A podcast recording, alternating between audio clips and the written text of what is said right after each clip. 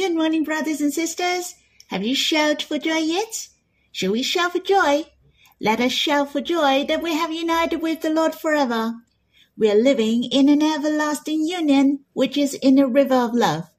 We are able to live with the Lord heart to heart. The union between the Lord and us is superb. It is the closest, which is ever living, and we're interacting with the Lord.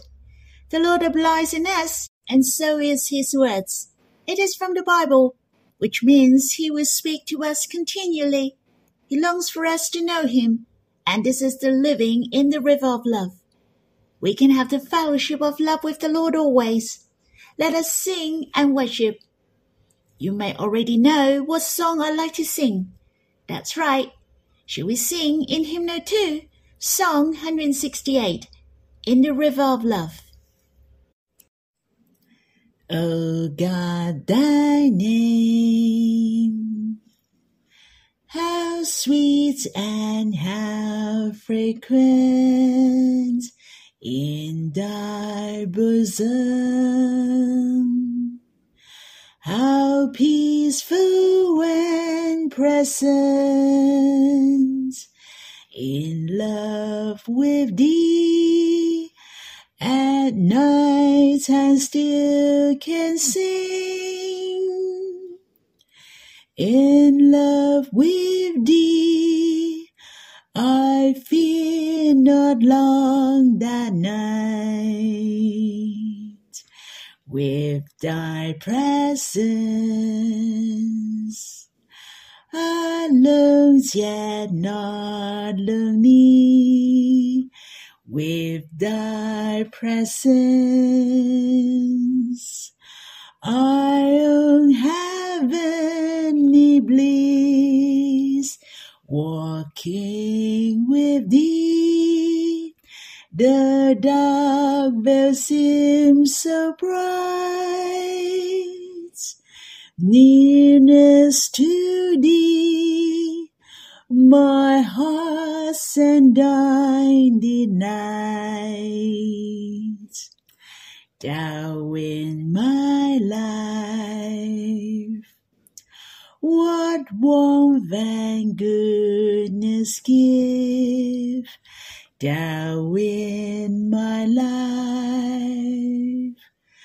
Make me fervently live eternally with thee there's endless spring eternally with thee there's love so sweet. I hope you have time to quiet yourself and respond to Him. Or you can sing another hymn to worship the Lord. Let's have some time to be with Him face to face. You can stop the recording and we'll read the Bible when you're done. May the Lord bless you. Brothers and sisters, we'll read in Psalm 119, verse 49 to 64, which is the seventh and eighth sessions. Remember your word to your servant, in which you have made me hope. This is my comfort in my affliction, that your promise gives me life. The insolent utterly deride me, but I do not turn away from your law. When I think of your rules from of old, I take comfort, O Lord. Hot indignation seized me because of the wicked, who forsake your law. Your statutes have been my songs in the house of my sojourning. I remember your name in the night, O Lord, and keep your law. This blessing has fallen to me, that I have kept your precepts. The Lord is my portion I promise to keep your words. I entreat your favor with all my heart. Be gracious to me according to your promise. When I think of my ways, I turn my feet to your testimonies. I hasten and do not delay to keep your commandments. Though the courts of the wicked ensnare me, I do not forget your law. At midnight I rise to praise you because of your righteous rules. I'm a champion of all who fear you, of those who keep your precepts. The earth, O Lord, is full of your steadfast love. Teach me your statutes. Let me share with you some of my meditations from these verses. Firstly, in verse 49, Remember your word to your servant, in which you have made me hope. In the Chinese version, it is written as Remember the promise of your word to your servant. I really treasure the words of God, for it is very special which will give you hope. Why? Because very often the words of God come with promise. His promise is to give all the grace of God to man, which is the promise of God to men. The people in Hong Kong said the verbal commitment is a promise as well, for it is a binding agreement. Yet the promise of God is written in the Bible. We're experiencing what He promised has accomplishing upon us day by day. All we have to do is to come before God with these promises and ask God to honor His promises. Surely we will experience His faithfulness. The promise of God is like a bank check. All we have to do is to come to God with this check and ask God for fulfillment and God will grant your prayer. For instance, when we come near to God and He will come near to you. Hence, you can come before God with this promise every day. You can say to Him, I'm coming near to you, O God. Let's come near to me. Brothers and sisters, surely God will come near to us. Not only it is a promise of God, not only it is written in the Bible, and it is what he said, and he couldn't deny it. The most important is that the promise of God has spoken of his heart. In fact, he longs to come near to us. Sometimes I said to God, I will go to the park to come near you, O God, so you shall come near to me. I believe not only God is delighted to do so, his heart rejoices greatly when he heard of what I said and prayed to him according to his promise. For we have confidence in the words of God, and God is pleased with our faith. There are two things in his promise. I remembered I have spent a few weeks sharing with you the promise of God in the Bible. It's really a lot. And we have divided the promise of God in two aspects. Firstly, the promise of God is unconditional. But you have to understand that only through your acceptance if you're willing. Even if it is unconditional, there is one basic condition, which is your willingness to accept. For instance, the Bible mentions, Whoever believes in the Lord has eternal life. This is to believe, which is to accept. If you're willing to repent and accept the Lord, then you will have eternal life. Hence, this is unconditional. Secondly, the promise of God is conditional. It means that the promise will grant to us if we have to do something or the situation is fulfilled. For example, the Bible said, For where two or three are gathered in the name of the Lord, there he is among them. Then we shall have two or three people. On the other hand, when we're having the meeting in the name of the Lord, which is according to his will, that means we will come before him. Not that there are two or three people who chat about silly things, then the presence of the Lord is with us greatly, and we will enjoy and experience him. This is not the case, for God does not have this promise. Therefore, as we know, there is something that will happen in the coming days through the promise of God for instance, the Lord will come, but this will not come true at once. At the end of the meeting, we asked the Lord to come soon, and he will not come straight away, for the will of God will be done according to his timing and his plan. Yet all these promises are very interesting. Though they are not fulfilled at once, yet we in great hope through his promises.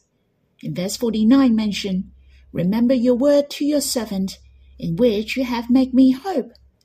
We will face the complicated and difficult matters on earth, but let us gaze upon God and His words. In fact, God has sufficient promise, grace, and steadfast love for us, so we will not lose faith. So I know His might, His grace will follow us all the days of our life. For instance, in Psalm 23 mentioned, He is our shepherd. You see, we in great hope when walking this heavenly journey, for even He prepared a banquet for us before the enemies. Thus, when you are attacked by the enemies, you shall have the full confidence and be prepared in your heart that you will eat the spiritual banquet. For the Lord will prepare a banquet for you before the enemies. Moreover, there is something special about this verse, which is what we said in verse 49. The word promise is absent in the original scripture or in the English version. Since the word promise in the Chinese version is absent in the original scripture, then it is the words of God, but not only his promises. Hence, it is the words of God which are all inclusive. Whether God has said to you, you are doing it right, or he said, you have done it wrong, or God said, what you should do such and such, or he said to you, you shall not do such and such we shall give thanks to the Lord and have a willing heart to listen. For all the words from God are our comforts and our hope. His words will save us. We shall not have selective hearing, only hear to his praise, but we shall please to listen to his reminder or his words of reproach that we have done something wrong. The heart of God likes to give us hope. All his words have made us glorious. He likes us to walk in a righteous path. For his every sentence is with love. All his words and his deeds are good, whether we like it or not. We should have faith towards the words of God. We are willing to listen and to practice in our life. Blessed am I whether I receive the blessing or the hardship from God. For I know it is God who makes all things work together for my good and He will give me the best. If we have confidence in God and His Word, we will have hope and we are strengthened to live on. I think we have heard of a lot of these testimonies. Even the unbelievers said, Tomorrow will be better. Hope gives us strength to live on. Some people commit suicide. It could be due to his sickness or bankruptcy, or his loved one deceased the physical disability. Overall, he is hopeless. His mood is getting worse and worse, and we have to help those people. Even the unbelievers also know that we have to give them hope. Then they could live on their life. And for those who believe in the Lord, we knew God is the God of hope. The real hope and eternal hope comes from God. Hence, we need to have the word and the promise of God. How precious there is verse 50 after verse 49 mentioned. This is my comfort in my affliction, that your promise gives me life. As we can see, the word of God is very essential. He gives us hope and strength. His words give us faith and give us life. We are hopeful and comfort in tribulations. I'm grateful to the Lord for he has promised he will come to take the church up on that day. The afflictions will pass away. The brilliant eternity is the ending for you and me. Not only the afflictions is light and momentary, but preparing for us an eternal weight of glory.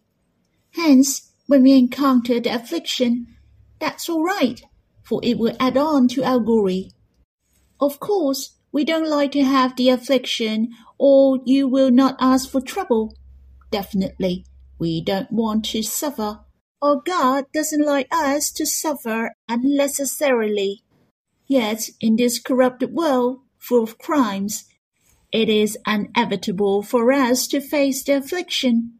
We are different from the world, for we have God, then we have hope through faith.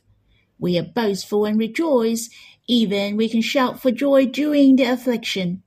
Truly, the word of God gives us life, and he will save us day by day. He likes us to live before him always. May we remember the word of God always like the psalmist. On the other hand, my meditation on verse 54 is said, Your statues have been my song in the house of my sojourning. I find the psalmist was very smart, for he saw the statues of God as the songs. There are two meanings. First of all, you can express the statues of God through singing. Secondly, he finds the statues of God is pleasant to listen like a song.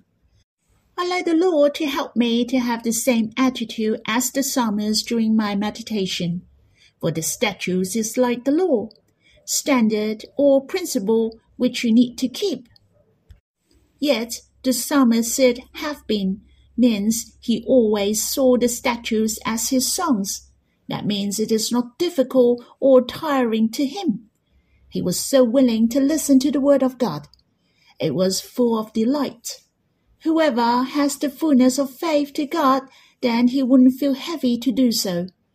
If those who have a bad relationship with God, then it may be stressful to him. Brothers and sisters, we shall know the words of God are like a song. In fact, it is the words of love and affection. Don't ever feel stress, but we shall have the full confidence to come before God and listen to His words like hearing a song. Do you like to hear the hymns? It's so precious. Many brothers and sisters will put the words of God into a song. It's so good and meaningful. The words of God can be expressed through the song, and you can sing the word of God in responding to His love. You see the psalmist who used the statutes of God as the lyrics in his song. I don't know how you feel. Do you find it nice to listen? In fact, whether the song is good to hear or not, it is different for each individual. Some people like pop music, some like the classical, some like the traditional Chinese song, but some like jazz. Overall, we all have our preferences. But I know it is God who says it is a good hymn or not, but not man. So what music does God like? Surely I can say to you, God likes you to sing to him from your heart, which is our own music. Brothers and sisters, let us not emphasize on whether the song is good to hear or the melody is lovely or not.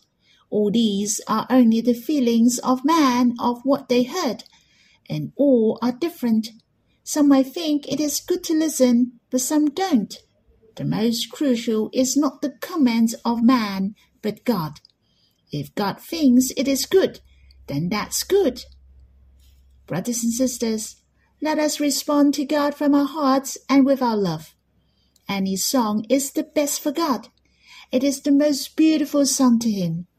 It is the most satisfying music to God in this whole universe. Brothers and sisters, I like to encourage myself and you all to sing more songs to Abba and the Lord. Or you can compose a song to God. Just a few sentences is fine. It's so good and beautiful. You see what the psalmist said? He was in the house of my sojourning, which is not his home, but someone else.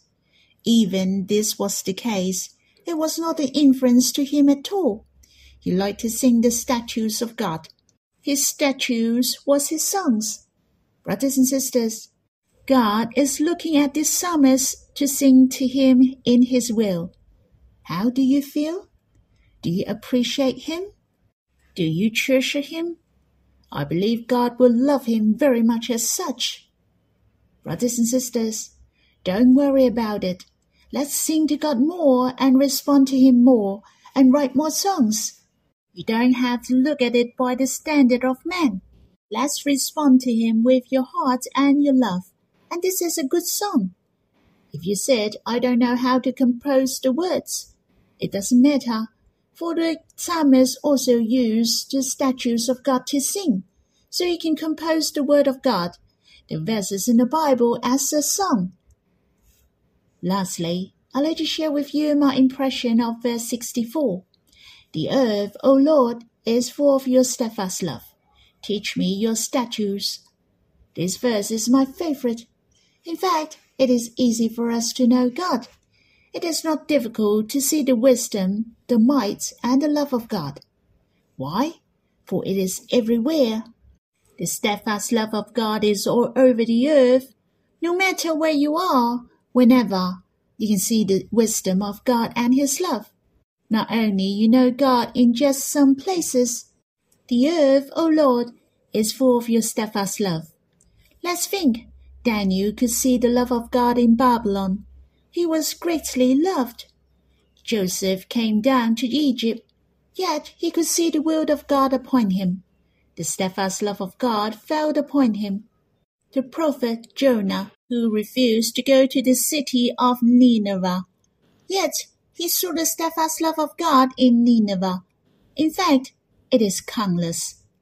Brothers and sisters, the earth is full of the steadfast love of God.